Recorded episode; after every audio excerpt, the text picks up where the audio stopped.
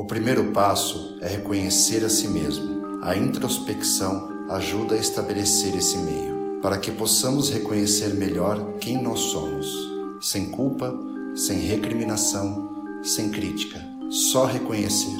Já aí temos um grande desafio. Monge Komyo